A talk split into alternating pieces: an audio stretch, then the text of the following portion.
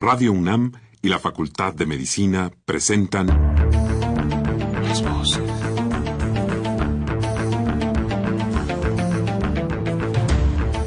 Voces.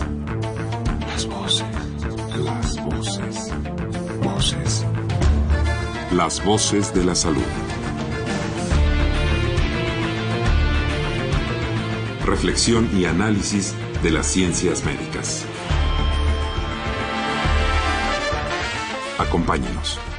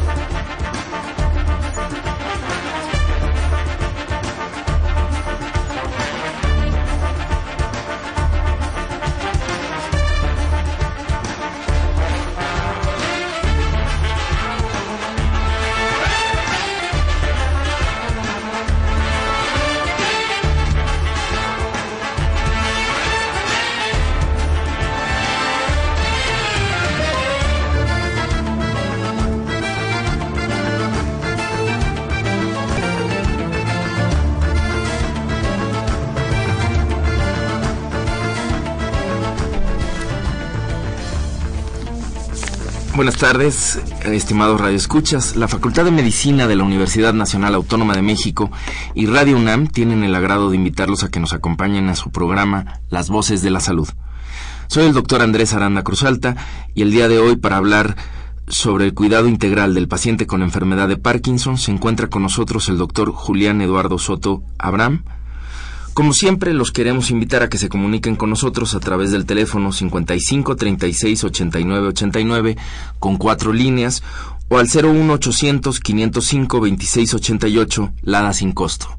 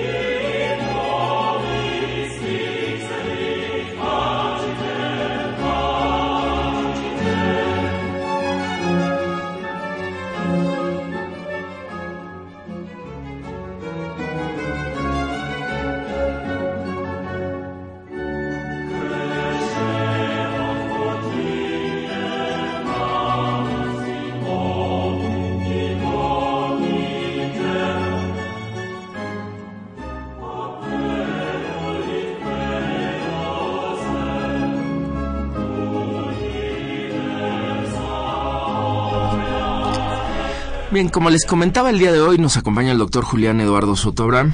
Bienvenido, doctor. ¿Qué tal? Buenas tardes. Bien. Gracias por la invitación y estamos eh, con un placer estar compartiendo aquí con ustedes estos momentos. Gracias, bienvenido. El doctor eh, Soto Abraham es médico cirujano egresado de la Facultad de Medicina de la UNAM. Es especialista en neurocirugía, eh, realizó su especialidad en el Hospital General de México. Eh, también a través de la Universidad Nacional Autónoma de México, y cuenta además con un posgrado en neurociencia funcional, esterotaxia y radiocirugía, que son ya técnicas muy específicas de cirugía. Eh, Además, un doctorado en ciencias médicas en el área de neurocirugía, también por la UNAM. Actualmente es el jefe de la unidad de neurocirugía funcional, esterotaxia y radiocirugía del Hospital General de México. Eh, está ahí en el, hospital y eh, por si alguien eh, de nuestros radioescuchas estuviera interesado en contactarlo, los teléfonos del doctor son el 53 38 07 19 y el 56 01 53 25 de tu consultorio particular, ¿verdad? Es correcto. Muy bien. Pues nuevamente bienvenido, doctor Soto Abraham.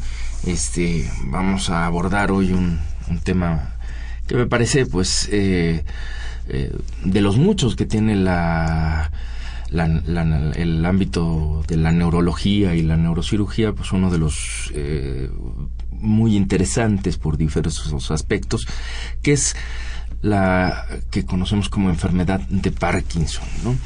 ¿Nos podrías explicar qué es específicamente esta, esta enfermedad? Que yo pienso muchos radioescuchas tienen alguna idea, por ahí algunos personajes famosos que ellos saben que han tenido Parkinson y demás, ¿no? Pero eh, desde el punto de vista de un especialista como tú, ¿cómo se entiende la enfermedad de Parkinson? Bueno, antes que nada, eh, la enfermedad de Parkinson es una enfermedad eh, degenerativa. Eh, conoces como degenerativa una, una, una, enfermedad de padecimiento de progresión lenta. Habitualmente es una enfermedad pues ya común en, estos momentos a nivel mundial y no solamente que es que es cada vez la, la, población se hace más vieja, más longeva y técnicamente o, científicamente la, enfermedad de Parkinson es una enfermedad que afecta el control de los movimientos en las personas. Eh, esto sucede porque hay una degeneración, una destrucción de algunas células en el sistema nervioso central, específicamente en, el, en una parte del cerebro que se llama la sustancia negra, la sustancia negra, que secretan un neurotransmisor, un químico en el cerebro, que es la dopamina, que entre otras funciones es el control de los movimientos. Eh, hay otras entidades que se parecen a la enfermedad de Parkinson y, es importante aclarar esto, que es el los parkinsonismos, que estos tienen otras etiologías y otras causas muy diferentes a lo que les acabo de comentar. Finalmente, los síntomas o, las, o la presencia de los síntomas motores es muy, es muy, muy, parecido, pero el parkinsonismos habitualmente tienen eh, etiologías de tipo vascular, de tipo traumático, de tipo tóxico que a final de cuentas eh, influye mucho en lo que vamos a respetar con respecto al tratamiento y al pronóstico de la enfermedad. Puede ser también farmacológico, ¿no? sí, el, secundario, a, secundario a intoxicación por fármacos, que son los tóxicos, ¿no? que estaría dentro de ese grupo. Ahora, hablabas del, del movimiento particularmente, eh, clásicamente se habla de es los movimientos finos, lo primero que, que afecta el Parkinson. ¿Esto, esto es correcto? ¿Podrías ahondar un poco más? De hecho, la parte más conocida de la enfermedad son los vértices, entre ellos la parte no motora, que es, es importante tomarla en cuenta porque es es una fase que nosotros llamamos preclínica, que, que antecede a los síntomas motores y habitualmente es muchos años, o lo, lo, técnico son cinco años antes de que se presentan los síntomas motores. Lo más común es que la persona pueda a, presentar síntomas de depresión, trastornos del sueño, problemas de olfacción, que es eh, una de las teorías que es donde se origina parte de la enfermedad. Pero ya cuando se presenta la enfermedad como tal o como toda la gente lo conoce, los síntomas motores prácticamente son, son cuatro, que es temblor, un temblor muy característico, que es un temblor en reposo, eh, que sí que tiene que ver con los movimientos finos, eh, rigidez, que es prácticamente imposibilidad para mover bien las articulaciones, bradicinesia o asinesia, que es básicamente la lentitud que lo podemos llamar de los movimientos, y puede haber eh, temblores, digo, perdón, alteraciones de la postura y de la marcha que me atrevo a decir que son de los síntomas ya un poco más tardíos y llegan a ser eh, más incapacitantes para las personas. ¿no? Muy bien. No sé si quisieras ahondar un poco, eh, comentabas, eh, me parece muy interesante esto sobre la esta teoría que estabas comentando, bueno, de algunas de las teorías sobre la etiología y las causas. Mencionabas algo sobre la olfacción. sí, de, hecho, de hecho, digo, hay muchos estudios actualmente que, que están pues enfocados en tratar de, de, diagnosticar más tempranamente la enfermedad, porque digo, parece muy obvio cuando una persona tiene ya estas esta sintomatología motora, pues hacer el diagnóstico, pero lo importante es hacer pues una fase de prevención o tratar de diagnosticar en fases preclínicas en la enfermedad. Eh, eh, una de las, de las teorías, bueno, pues es que parte de lo que es una estructura del cerebro, que es el bulbo olfatorio, ahí empieza parte de la degeneración de estas de estas estructuras, de estas, de estas este, sustancias que se producen, estos químicos y la regulación de los síntomas motores. Eh, cuando técnicamente se habla que ya se perdió pues más del 65% de la estructura de, de, las células de la sustancia negra es cuando ya se presentan como tal los síntomas motores que todos conocemos y esto va progresando conforme va pasando el tiempo. Pero antes de que se, que se suceda esta pérdida, hay otros síntomas que a lo mejor son muy inespecíficos, difíciles de diagnosticar, que lamentablemente pueden estar catalogados en muchas otras enfermedades y que pues tristemente las personas van con esos síntomas durante muchos años y nadie les hace un diagnóstico adecuado. Eh, entre ellos, lo más común son trastornos del sueño. ¿sí? La gente llega a tener insomnio, eh, eh, pues temprano, insomnio este o, insomnio tardío, que sobre todo tienen despertares durante durante el durante el sueño. Eh, pueden tener eh, síntomas afectivos, sobre todo depresión, y a veces inclusive trastornos gastrointestinales que, van, primero con el psiquiatra, van primero con el gastroenterólogo, y después de unos años, pues eh, curiosamente empiezan a presentarse los síntomas motores. A, diferencia de los parkinsonismos, la enfermedad de Parkinson tiene una, una característica muy importante. Casi siempre empieza de, una, de un solo lado del cuerpo. En este caso estamos hablando del lado derecho, del lado izquierdo y no siempre, como la gente piensa, lo primero que empieza es el temblor.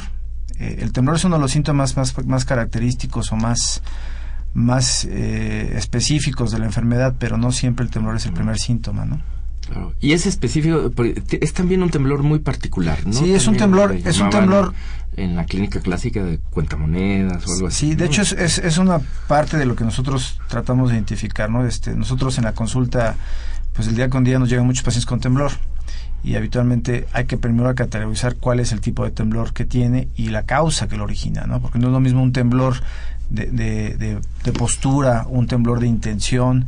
Eh, todos en cierto momento de nuestras vidas vamos a tener llegar a tener cierto perder cierto control sobre el movimiento y vamos a tener cierto grado de temblor. Esto pasa mucho en la gente ya de edad, de edad avanzada.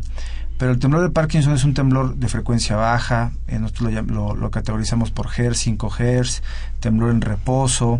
Habitualmente la, persona si está eh, descansando, viendo la televisión, empieza con el temblor. Cuando cambia ciertas posiciones el temblor entra. Y sí, se le, se le consideraba eh, históricamente como un temblor de cuenta monedas, como la gente que contaba las monedas, este, y habitualmente es un temblor de frecuencia muy baja y lento, ¿sí? Eh, el otro síntoma que es muy importante de mencionar es la rigidez. Y la rigidez, ¿por qué? Porque yo creo que es de los síntomas más incapacitantes que llegan a tener las personas. La rigidez es la incapacidad para mover, mover con facilidad, sobre todo las articulaciones, los músculos, eh, se puede convertir en una, una, rigidez generalizada en todo lo que es el cuerpo, pero esto a la postre o a la larga a los pacientes pues les impide el movimiento técnicamente y en algunas fases ya un poquito más avanzadas esa rigidez puede ocasionar dolor y obviamente algo que también incapacita a las personas. Y el otro síntoma o los otros síntomas que están presentes es la, lentitud de los movimientos o la, la bradicinesia, es decir, el tiempo de respuesta que uno hace para hacer las cosas. Habitualmente cuando uno escribe, pues tiene una frecuencia con la que escribe o cuando recoge las cosas. Las personas con Parkinson se tardan más de lo habitual para hacerlo. Y el síntoma yo creo que más incapacitante ya en, estadios un poquito más avanzados eh, son los trastornos de la marcha y la postura. Es decir, esto técnicamente llega a incapacitar a las personas, sobre todo en el movimiento y en la independencia que llegan a tener de sus, de sus, de sus movimientos de día con día, ¿no? Ahora bien, esto son cambios como, mm, si estoy eh, comprendiendo bien, cambios tardíos, ¿no? Bueno, o ya cuando estas manifestaciones están, digamos, pues son los, las descripciones clásicas, es lo la manera de hacer el diagnóstico. Eh, una vez que esta sintomatología está presente, bueno, no sin cierta dificultad y sin la necesidad de un, experto como como es tu caso, pero eh, ya, digamos, el cuadro está instalado y es más o menos el cuadro clásico. Sin embargo, eh, mencionabas que eh, es muy importante que existen otros síntomas que pueden pasar desapercibidos los cambios de talante, estas depresiones, estas otras situaciones. ¿Cómo hacer para hacer el diagnóstico, digamos, temprano? ¿Qué es lo que se está haciendo hoy en día para hay manera de, de, lograr estos diagnósticos más, pues más tempranos o eh, algún consejo hacia los radioescuchas que, pues, pues pudieras darle eh, es muy común que nosotros tengamos la inquietud de las de las por sobre todo los, sobre todo de los familiares que tienen eh, un paciente con enfermedad de Parkinson que dicen oiga doctor y esto me puede dar a mí le puede dar a mis hijos Sí hay factores genéticos que están muy bien identificados, sobre todo eh, cuando, que son causas directas de, la enfermedad y bueno, se pueden hacer estudios genéticos, sobre todo de algunos alotipos, de algunos genes que, que básicamente pues podrían prever que, la familia en, algunos lados directos pueden tener la enfermedad. Sin embargo, hay que recordar que la enfermedad es multifactorial. No, hay, no hay una causa específica como absoluta que ocasiona la enfermedad y a veces el factor genético no está presente en todas las personas. Si hay estudios, sobre todo estudios de imagen, eh, que lamentablemente ahorita en estos días no están al, alcance de toda la población porque muchos tienen eh, índole este, de investigación científica y no están como para diagnóstico eh, clínico normal, que pueden poder categorizar los pacientes en estadios muy tempranos, sobre todo cuando hay una degeneración de estas estructuras que hablamos del cerebro, sobre todo los núcleos basales, que ya empiezan a captar poco de, estos neurotransmisores, o en, algunos casos eh, se creen que hay otras teorías que involucran otras estructuras, no solamente las estructuras que son los núcleos basales, sino también estructuras corticales, el bulbo olfatorio, y se está investigando en eso. Lo más común es hacer el, el, el anamnesis o el interrogatorio pues directo, sobre todo pensando y, lamentablemente el clínico, el médico tiene que estar pensando en eso, en esa enfermedad como para dirigir su, su interrogatorio en, la persona, pero como te acabo de comentar previamente, a veces cuando nos llega un paciente con estos síntomas no motores, pues pensamos en otras cosas menos que fuera a tener enfermedad de Parkinson. Entonces sí es un reto de, actualmente eh, y todas las, eh, las, nuevas líneas de investigación se están basando en eso. Pero básicamente, eh, tratando de contestar tu pregunta, en estudios de imagen, en estudios de imagen sobre todo en resonancia magnética funcional y este y en estudios de, de, tractografías también e inclusive también en estudios de pues de, escalas eh, preventivas, ¿no? Pero bueno, todavía estás en, en, fase de, experimentación, por, por, quererlo decir así, ¿no? Pero por lo menos sí dejar claro que al menos eh, como médicos tendríamos la obligación frente a esta sintomatología previa, ¿no? De, pues tenemos que pensar en las otras cosas, porque siempre estamos con eso, pero digamos dentro de los diagnósticos diferenciales, no olvidar que puede estar ahí presente también eh, un inicio incipiente de Parkinson. Exactamente, y, que es, y que es este, pero también hay que aclarar que, que, es una enfermedad hasta el momento que es, que es degenerativa y que bueno, el hecho de hacer el diagnóstico temprano, pues nos da, digamos, herramientas como para dar un tratamiento más, más oportuno. Eso es lo que, lo que quería preguntarle. ¿Cuándo es oportuno? O sea, vamos, ¿cuándo es oportuno una vez que se puede hacer el diagnóstico, digo, primero hay que hacer el diagnóstico, pero digamos, pensando que además se logra hacer tempranamente, ¿en qué momento es lo idóneo para iniciar el tratamiento? Esa es, esa es una excelente pregunta y sobre todo es un, es un reto actual en la medicina. De hecho, hay guías de tratamiento, hay consensos mundiales, generales, y esto, pues no sé si felizmente o tristemente, va cambiando conforme van pasando, van pasando el tiempo y van saliendo nuevas técnicas de tratamiento. Anteriormente se decía que un paciente con, con enfermedad de Parkinson pues técnicamente tenía que ser tratado cuando ya presentaba los síntomas motores. Hay que recordar que la terapia o el tratamiento es sintomático, no es curativo. O sea, se controlan los síntomas, sin embargo el curso de la enfermedad sigue y, pues técnicamente va a llegar un momento en que la, terapia va a ser insuficiente. Eh, el- los tratamientos obviamente están basados en, en sustancias farmacológicas y de alguna forma que tratan de sustituir un poco el- el- lo que hacía este neurotransmisor, específicamente la dopamina. Y bueno, pues básicamente se, se tratan de emular lo que, hace, lo que hace en el organismo. Sin embargo, también tratarlo muy tempranamente, pues va eh, tristemente adelantar el curso de la enfermedad o la evolución de la enfermedad y nosotros nos vamos a quedar sin herramientas tempranamente para, para seguir progresando el, manejo del paciente. Entonces, técnicamente el tratamiento está ligado al síntoma y dependiendo del síntoma de la persona se debe de, de ir, de ir mejorando. Actualmente hay medicamentos que se llaman neuroprotectores y que, bueno, su finalidad, lo que se buscan es tratar de alguna forma, y digo, sin ser todo, todo exacto, de detener esta progresión de la, del, del proceso pues, degenerativo que está eh, ocurriendo en las células del sistema nervioso central. Eh, hay un par de medicamentos que se están pues tratando de justificar como parte de ese tratamiento sin embargo pues todavía no hay nada absoluto que sea el control entonces pues tristemente el tratamiento es sintomático. Entonces el tratamiento oportuno va a ser dependiendo del síntoma y qué tan incapacitante es el síntoma del paciente como para poder eh, controlar su, su enfermedad. ¿no? Claro, esto con la intención, con la idea de que no se no aparezcan las resistencias al mismo tratamiento antes de tiempo y poderlo utilizar exactamente. pues, con mayor... De, eh, de hecho, lo- ahorita lo que se busca es recurrir a otras técnicas no farmacológicas para precisamente no agotar el tratamiento farmacológico. Hay que recordar también que históricamente la enfermedad eh, se, se categoriza o que es una enfermedad de, gente de edad avanzada, es decir, antes se tenía que pacientes mayores de 65 años pues eran los, los pacientes que presentaban esto. Esto ya no es muy cierto, o sea, hay, hay, presentación juvenil de la enfermedad. Nosotros hemos tenido pues la oportunidad o de tratar pacientes eh, pues menores de 25 años, de 24 años con esta enfermedad. Y también hay que recordar que es una enfermedad degenerativa, entonces si la expectativa de vida de la persona pues es es, un- es, es larga, estamos hablando que si empieza en una edad temprana, pues van a ser muchos años de la enfermedad y hay que estar lidiando con este tratamiento. Una persona que tiene 65, 70 años, pues a lo mejor el, el factor de tratamiento es, es más simplista, es más, es más este, dirigido al tratamiento farmacológico. Y pues trata- aquí lo que se busca, a final de cuentas, es mejorar la calidad de vida de la persona y obviamente pues tener eh, tenerlo controlado el mayor tiempo posible, ¿no?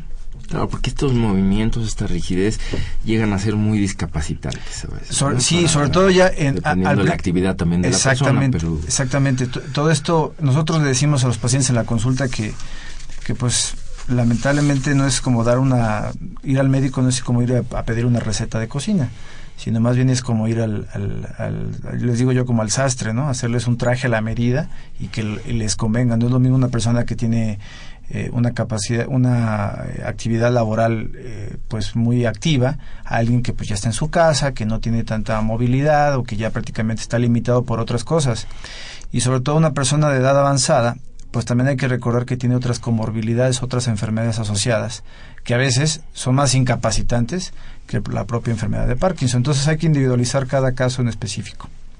Claro. Eh, bueno, creo que nos queda claro entonces que no hay una cura como tal de, de la enfermedad, que lo que tenemos son estos tratamientos paliativos. Eh, y eh, mencionabas aún estos tratamientos recientes que pueden de alguna manera proteger, eh, tratando de aminorar el desarrollo. Ex- aparte de esto, ¿existe como tal la posibilidad de prevenir la aparición de, de la enfermedad? Eh, actualmente, no. Actualmente no. no de hecho, Como esta- muchas otras de las enfermedades crónico-degenerativas. O sea, está, ¿no? está ahorita la, la línea de investigación es para tratar de diagnosticarla lo más temprano posible y tratar de, de- de ver estos factores. Pero ya como tal una prevención para que la enfermedad no aparezca, todavía no hay algo este, específico en eso, ¿no? Mm, Muy bien. Eh, y ahora, en cuanto al manejo, eh, el- el ahorita nos hemos centrado mucho, digamos, a hablar, ya yo creo que has descrito muy bien la parte del desarrollo, digamos, eh, biológico de la enfermedad, del establecimiento de los síntomas, de por dónde está ahorita la investigación, lo que se puede y no se puede hacer en relación con estos pacientes.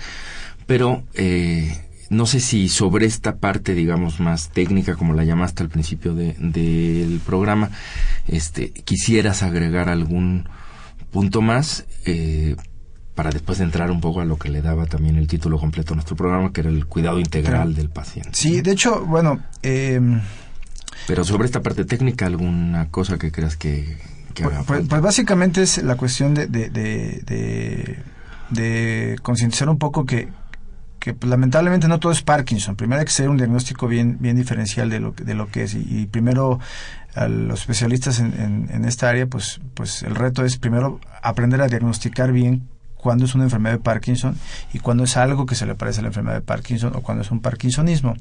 Porque también hay que ser muy claros que los pronósticos y las evoluciones son muy distintas. Aunque en algunos tratamientos se comparten, es decir, puede, puede ser la misma terapia de tratamiento, eh, sí hay que ser muy, muy cautos en cómo se le va a explicar esto a las personas, porque sobre todo la, gente lo que busca es cómo va a seguir llevando su enfermedad. Y aquí es algo que yo creo que vamos a tocar después, que es un padecimiento que al hacerse crónico es un padecimiento que yo les digo que se vuelve familiar, ¿sí? que involucra no solamente a la persona o al paciente, en, en, en, en tarde o temprano va a involucrar a la familia o a, o a más miembros eh, eh, este, que el paciente que van a tratar, tener que tener que estar lidiando con esta enfermedad pues durante un buen tiempo ¿no? muy bien pues eh, yo creo que está, dejamos aquí la primera parte del, del, programa y después regresamos a hablar de esto que es mucho más complejo. Este, vamos a hacer una pausa y enseguida estamos de vuelta con el doctor Julián Eduardo Soto Abraham.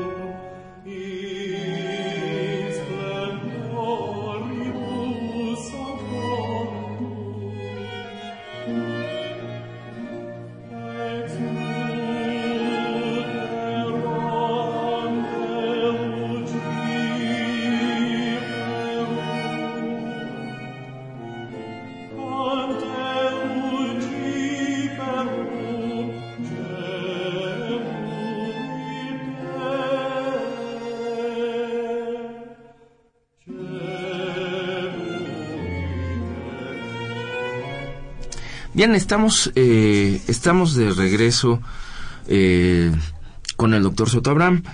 Eh, estábamos viendo, digamos, la parte general del, del, problema de la enfermedad de Parkinson. Este, tenemos algunas preguntas de, de nuestro auditorio. Yo si estás de acuerdo, pues quisiera arrancar con ellas. el señor Víctor Manuel Serrano este, pregunta si el trasplante de células de la, gran, de la glándula suprarrenal al área cerebral específica mm, eh, especifica pues dónde está el problema, ¿no? El locus niger, ¿no? Supongo que él, no lo señala así, pero supongo que en eso estaba pensando. Eh, ¿Actualmente es una intervención obsoleta por su efecto temporal o todavía tiene alguna utilidad clínica? Bueno, eh, son, son un tema muy, muy interesante en toda esta vorágine de tratar de, ofrecer algo más a, los, a, las, a las personas, a los pacientes que los, los, el tratamiento farmacológico, pues han implementado o se han desarrollado varias técnicas o protocolos que pues han tratado de justificar parte del, del, de cómo, cómo tratar la enfermedad. Entre ellos pues está el antecedente, nosotros aquí en el país, bueno, pues fuimos precursores de, del tratamiento de la enfermedad. En eh, finales de los 80, principios de los 90 hubo este estudio que se realizó con, con el trasplante de células suprarrenales y se hacía una toma del tejido y se implantaba en el, en prácticamente en el núcleo estriado, en el caudado, en el cerebro, no con técnicas estereotácticas, con cirugía abierta, y aparentemente se, había, se hacía una cura de la enfermedad.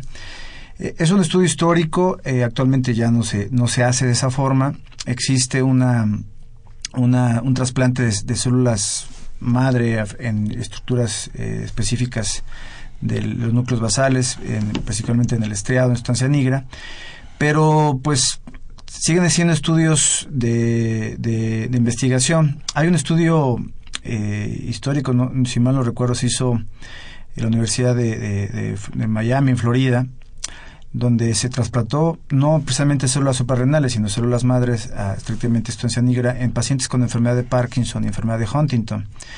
Y lo que se vio es que los pacientes en los primeros años tuvieron un control adecuado de la sintomatología. De hecho, eh, a pesar de que seguían con síntomas de la enfermedad, estaban muy bien controlados con la, con después del procedimiento quirúrgico. Sin embargo, como cualquier estudio de investigación, pues obviamente hay protocolos, se tienen que hacer los lineamientos y con el paso del tiempo es una es una corte que nosotros llamamos, es una es una población que los investigadores siguieron durante mucho tiempo e inclusive hasta que fallecieron las personas. Y lo que se vio es que cuando los pacientes fallecieron, obviamente ya tenían síntomas avanzados de la enfermedad, es decir, tuvieron una mejoría por algunos años, pero después la enfermedad siguió su curso. Y entre las características de este estudio clínico es que eh, los pacientes tienen que donar su cerebro para hacer el análisis post-mortem de las, de las células implantadas.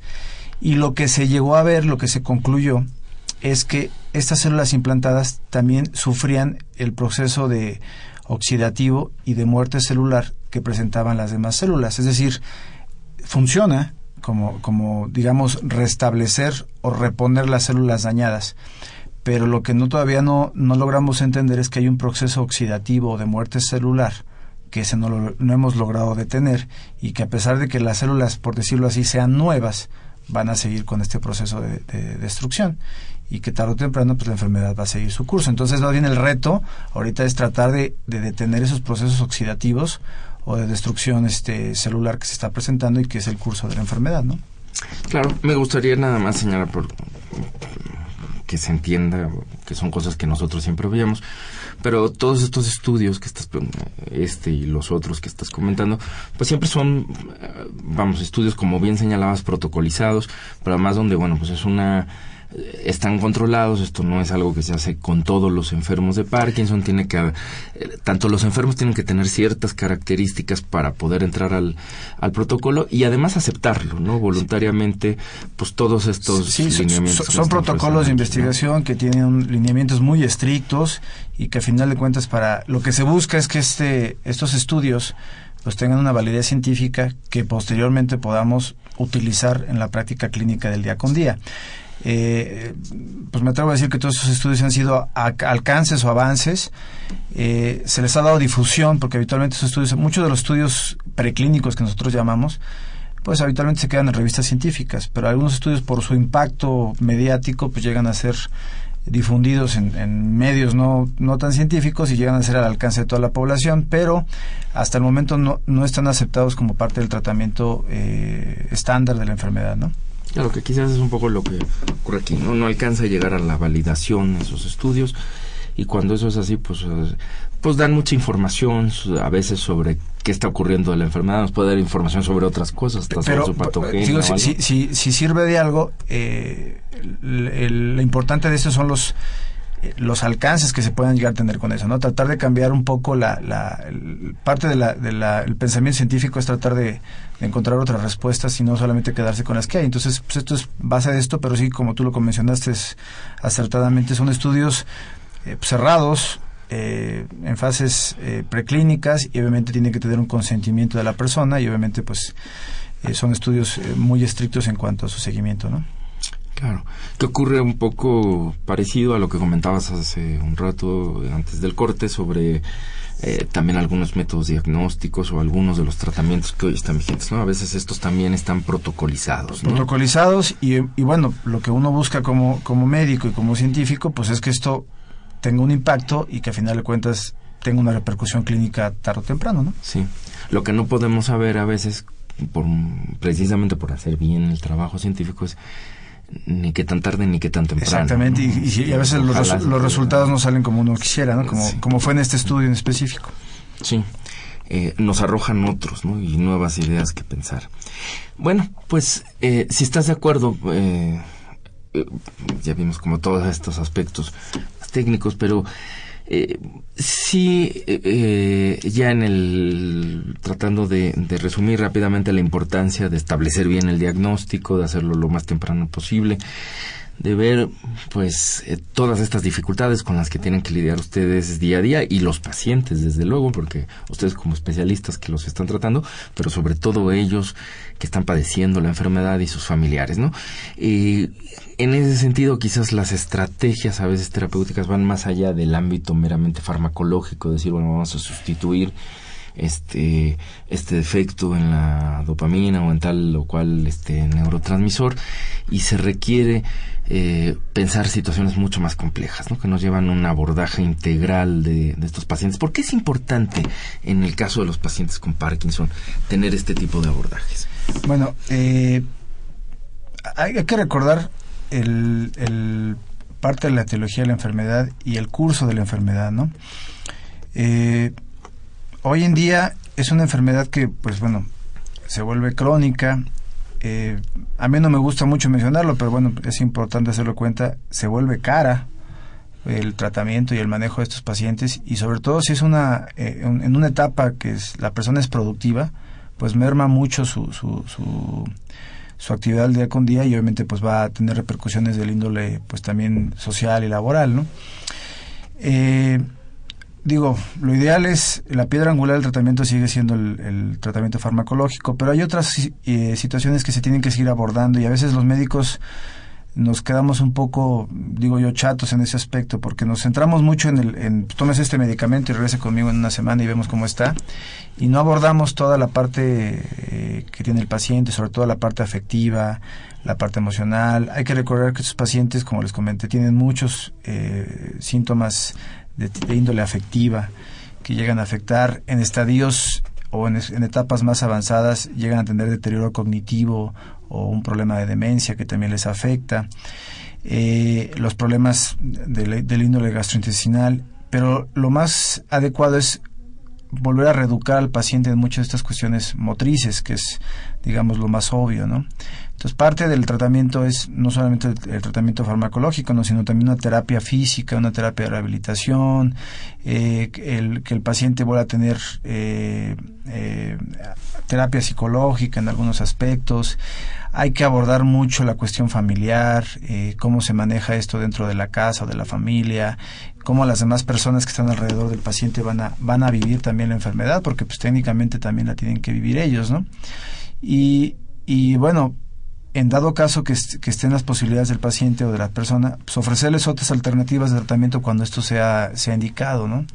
Eh, estamos hablando específicamente, aparte de la terapia física, de rehabilitación, los tratamientos quirúrgicos, cuando, cuando el paciente lo, se está indicado y esté en buena, en buena, con buen pronóstico de recuperación con esto. Hablo un poco del tratamiento quirúrgico, pues, pues porque técnicamente es mi área de especialización, ¿no?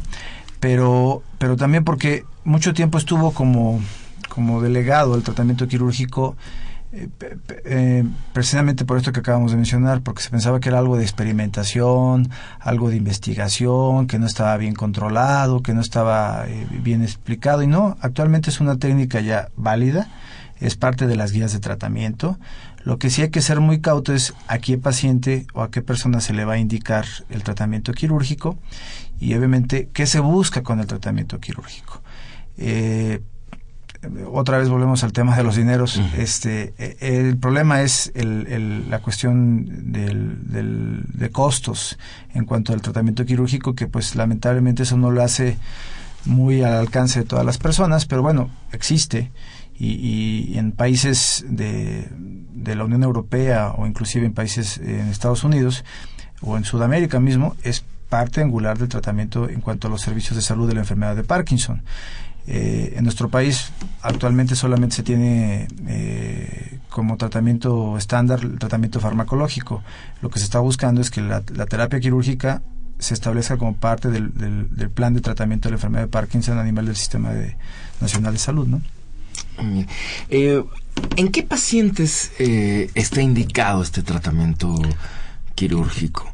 Bueno, eso... ¿Qué tipo de pacientes son los que pueden Eh, Esto, eso también es bien importante, digo, este, ya la- la- los que nos dedicamos a esto hemos visto la evolución que ha tenido, ¿no? Anteriormente, eh, a nosotros que nos dedicamos a esto, nos referían los pacientes para tratamiento quirúrgico, lamentablemente, cuando el paciente ya no se le podía ofrecer nada. Es decir, era un paciente que tenía una evolución crónica, que tenía agotado ya el tratamiento farmacológico, que ya tenía muchos efectos adversos del tratamiento farmacológico, y pues decían, pues vaya a saber si, le- si lo operan y mejora, ¿no?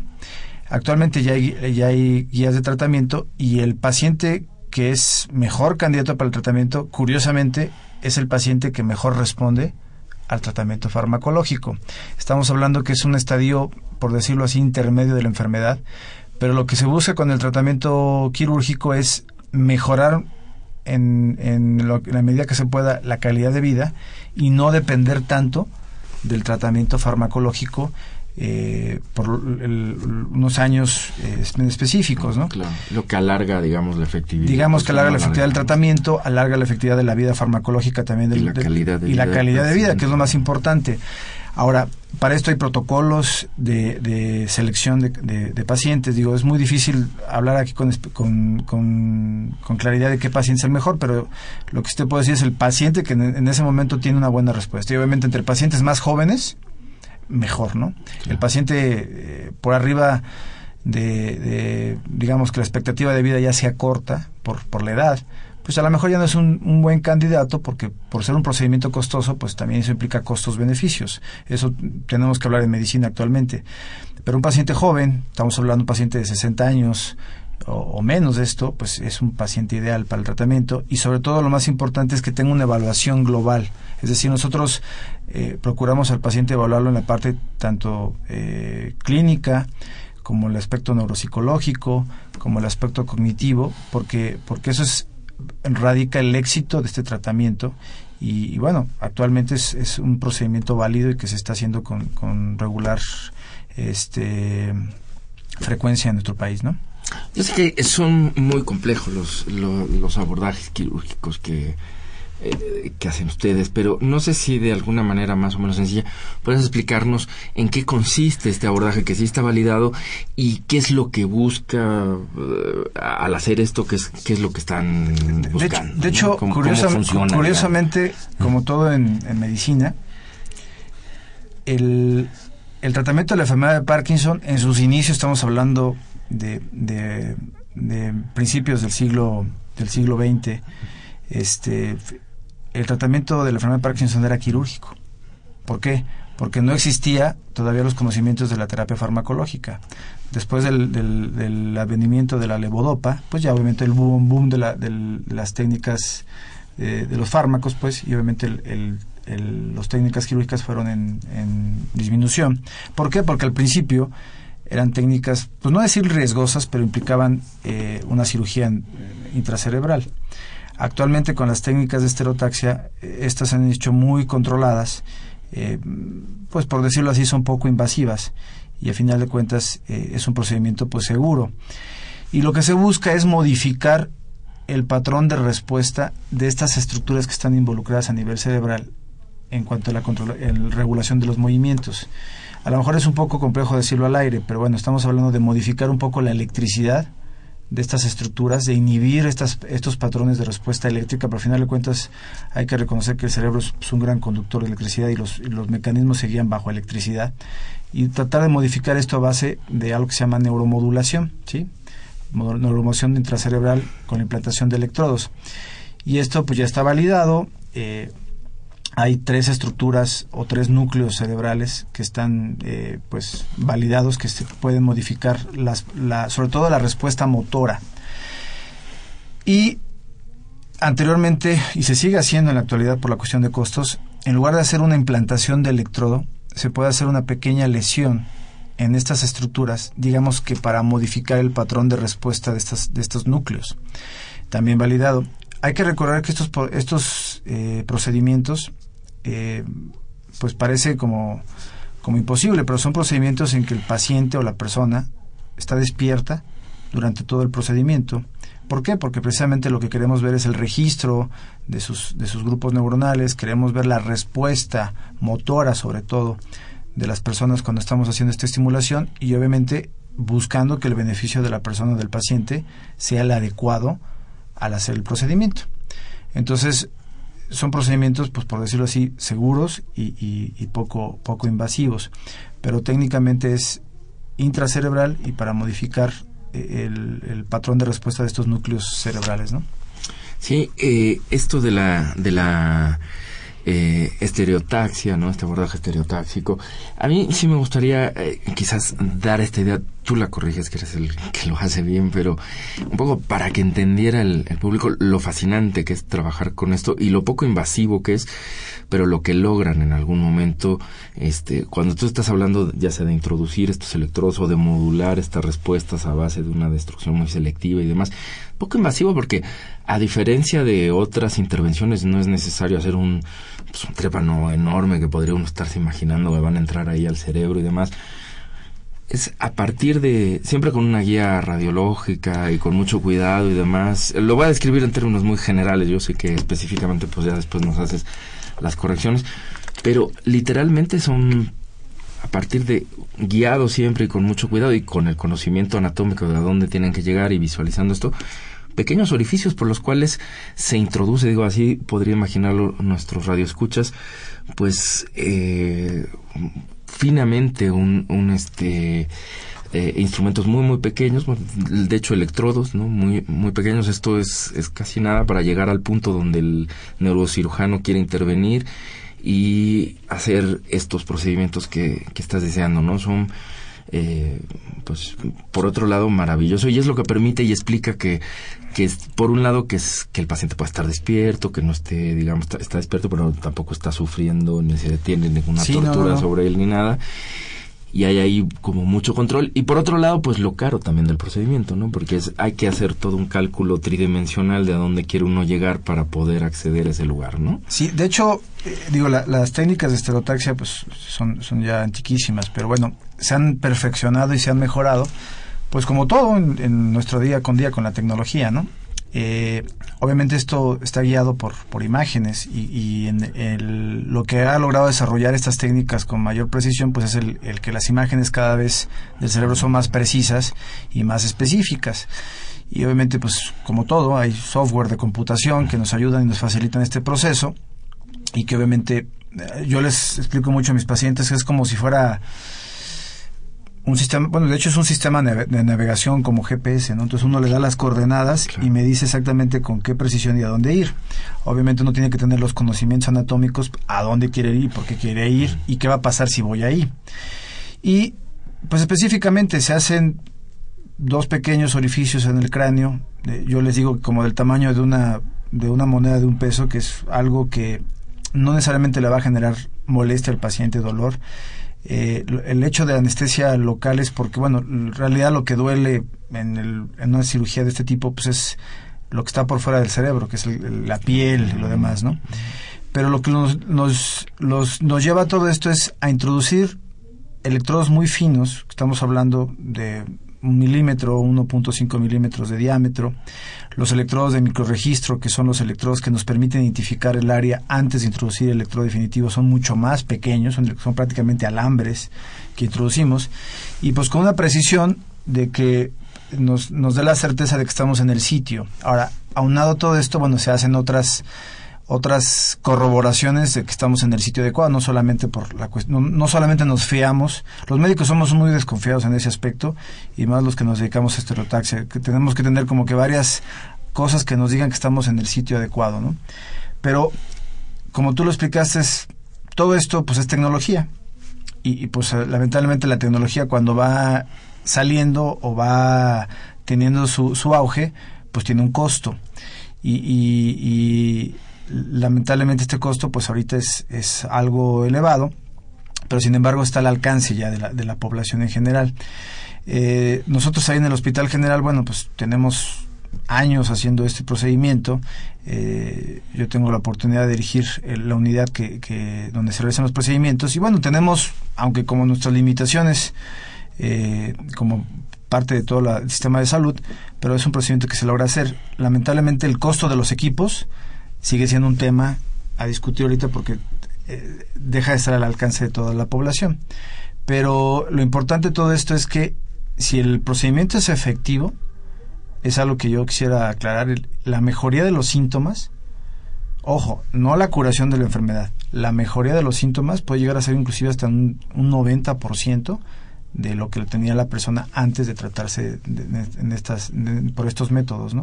Entonces lo hace lo hace atractivo para muchos pacientes, ¿no?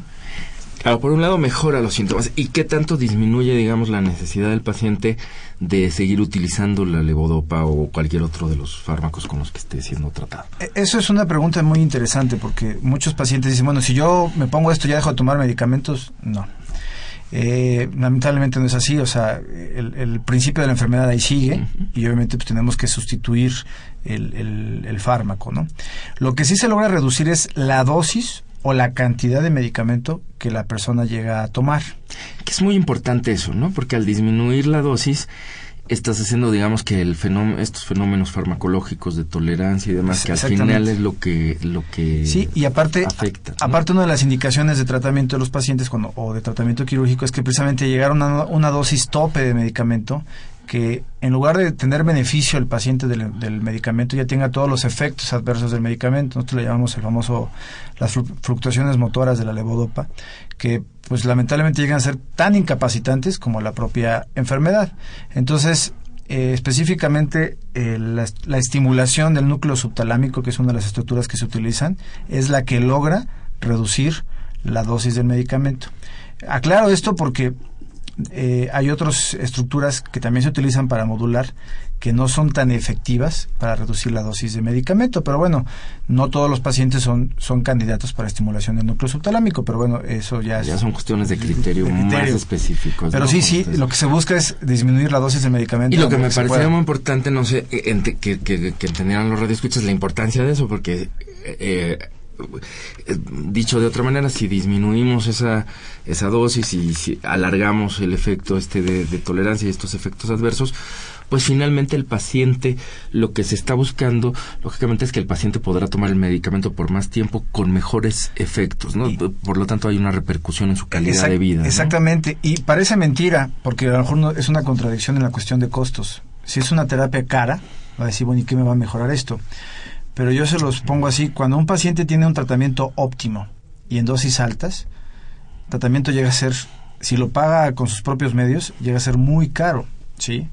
Entonces, si uno va sumando lo que se gasta mensualmente en terapia farmacológica, eh, digámoslo así, por unos dos, tres años, equipara a lo que va a gastar en un, en un estimulador cerebral, un, un, un estimuladores cerebrales, y pues obviamente eh, eh, reduce el costo de tratamiento a largo plazo. Pero bueno, eso es, a veces en los mexicanos es muy difícil entender eso de si yo gasto ahorita me voy a ahorrar después. Eh, pues a lo mejor es, un poco cambiar el, pensamiento de lo, por qué estamos gastando y, también la, cuestión de lo que tú hablas de un momento de la prevención. Si yo detengo un poco el proceso de la enfermedad, tengo mejor calidad de vida, pues a lo mejor puedo trabajar y ser productivo y obviamente pues, tener recursos para seguir costeando mi enfermedad con el, con el paso del tiempo. Y eso, bueno, pues a la larga es, pues yo lo llamo así como una inversión para, para seguir con una buena calidad de vida, ¿no? Claro. Eh, ¿Cuáles son las complicaciones más frecuentes que pueden presentar los pacientes, tanto de la enfermedad como, digamos, asociadas a los, a los tratamientos? Has mencionado algunas, pero incluyendo el quirúrgico, ¿no? Que, Sí, que sí, sí. también nunca son inocuos, lamentablemente, nuestros tratamientos, ¿no? Pues mira, de la enfermedad, eh, eso es muy variable, pero bueno, si seguimos el curso natural de la enfermedad, pues va a llegar... a- hay pacientes que sorprendentemente la enfermedad es muy benévola con ellos y, y pueden pasar años, inclusive décadas, en que la enfermedad está muy estable, es decir, no hay, no hay un avance, una progresión de la misma y es muy controlable con medicamentos. Ojalá eso fuera en todos los pacientes. Pero hay pacientes que conforme van pasando los años, la, enfermedad se vuelve incapacitante, sobre todo en la movilidad, ¿sí? La persona o, la- o el paciente de ser alguien completamente independiente, con el curso de los años, se va a volver dependiente para todas las actividades del día con día. Eh, estamos hablando de vestirse, de comer, de moverse, de, de poderse hacer su aseo personal y obviamente pues eso con el paso del tiempo pues merma la- la- las capacidades físicas. Ahora, en estadios avanzados o, o en fases avanzadas de la enfermedad eh, llegan a presentar eh, por este mismo problema de neurotransmisores y esta degeneración neuronal, llegan a presentar eh, demencia o deterioro cognitivo que bueno, pues obviamente va, se va a sumar a un grado mayor de incapacidad pues, porque la persona ya es, no es dependiente de, ninguna forma por sí misma. Y el problema del tratamiento es que cuando el tratamiento se da eh, de forma temprana, pues a lo mejor el paciente en unos años va, va maravilloso con el medicamento, se siente muy bien, de hecho eh, le permite hacer sus cosas del día con día, pero conforme se van sumando los años, se van agotando estos receptores eh, a nivel cerebral que, que modulan la respuesta del medicamento, la duración del medicamento, del efecto se va, si se va cortando, entonces por lo tanto va a requerir mayor dosis de medicamento o otros esquemas de tratamiento y el paciente puede llegar a tener eh, síntomas no deseados de los medicamentos. Eh, específicamente la levodopa llega a producir las fluctuaciones motoras y algo que se llama las disquinesias motoras que llegan a ser muy molestas, dolorosas y que a veces el paciente ya prefiere no tomar medicamento porque no quiere tener estos síntomas. Del tratamiento quirúrgico, pues digo, hay que recordar y no hay que dejar a un lado que es una cirugía. Toda cirugía conlleva un riesgo. Eh, aunque son, son riesgos muy controlados y mínimos, existen y eso se le explica a la, a la persona y al paciente antes de, abordarlos. Pero creo yo que, el, que la principal conclusión de la cirugía es que eh, a lo mejor llega a controlar de forma adecuada algunos síntomas, pero no todos lo, los síntomas de la enfermedad. Entonces a veces llega a ser efectiva, pero no en, la, en lo que uno buscaría por completo en el paciente. Entonces a veces, a lo mejor uno como médico se siente satisfecho porque logró controlar algo de la enfermedad, pero la, el paciente o los familiares pues todavía no están completamente satisfechos porque la sigue siendo dependiente en algunas cosas, ¿no? Entonces el riesgo que se puede presentar y recordar, y eso sí yo se los dejo muy, muy claro a los pacientes y a los familiares, que esto es una situación de control de la enfermedad, no es una cura. Y la enfermedad va a seguir su progresión y pues lamentablemente tarde o temprano nos va, nos va a alcanzar, ¿no? Que creo que es muy importante, ¿no? Para no generar falsas expectativas, que es por ahí donde puede haber como muchos sí. problemas de decepciones con los, con los pacientes. Pues, doctor Soto Abraham, estamos por terminar este rápidamente. Eh, algo para despedir el programa, algo que... Pues, pues yo, yo, lo que les quisiera agradecer es la invitación y bueno, esta oportunidad de, de, de, hablar de un tema pues que a mí me fascina y, y prácticamente es lo, lo, que hago día con día. Eh, a, reserva de que bueno pues se acerque el Día Mundial de, contra la Enfermedad de Parkinson, eh, yo sí lo que le pido al, público en general es que eh, se asesore, que acuda con su, con, su, con su médico, con el profesional de la salud. Actualmente hay asociaciones en México que, que apoyan a los pacientes, específicamente la Asociación Mexicana de Parkinson, básicamente como un apoyo eh, pues familiar para los pacientes, les dan apoyos con asistencias médicas, etcétera. Pero lo más importante es recurrir al profesional de la medicina y asesorarse bien en qué, qué, es lo que tengo y qué es lo que tiene mi paciente, ¿no? Pues muchísimas gracias, doctor Soto Abraham. A nombre del doctor Enrique Graue-Vichers, director de la Facultad de Medicina, y de quienes hacemos posible este programa, en la producción y realización, la licenciada Leonora González Cueto Bencomo y la licenciada Erika Alamilla Santos, en los controles Socorro Montes y en la conducción su servidor Andrés Aranda, les agradecemos su atención y los esperamos en el próximo de la serie. Radio UNAM y la Facultad de Medicina presentaron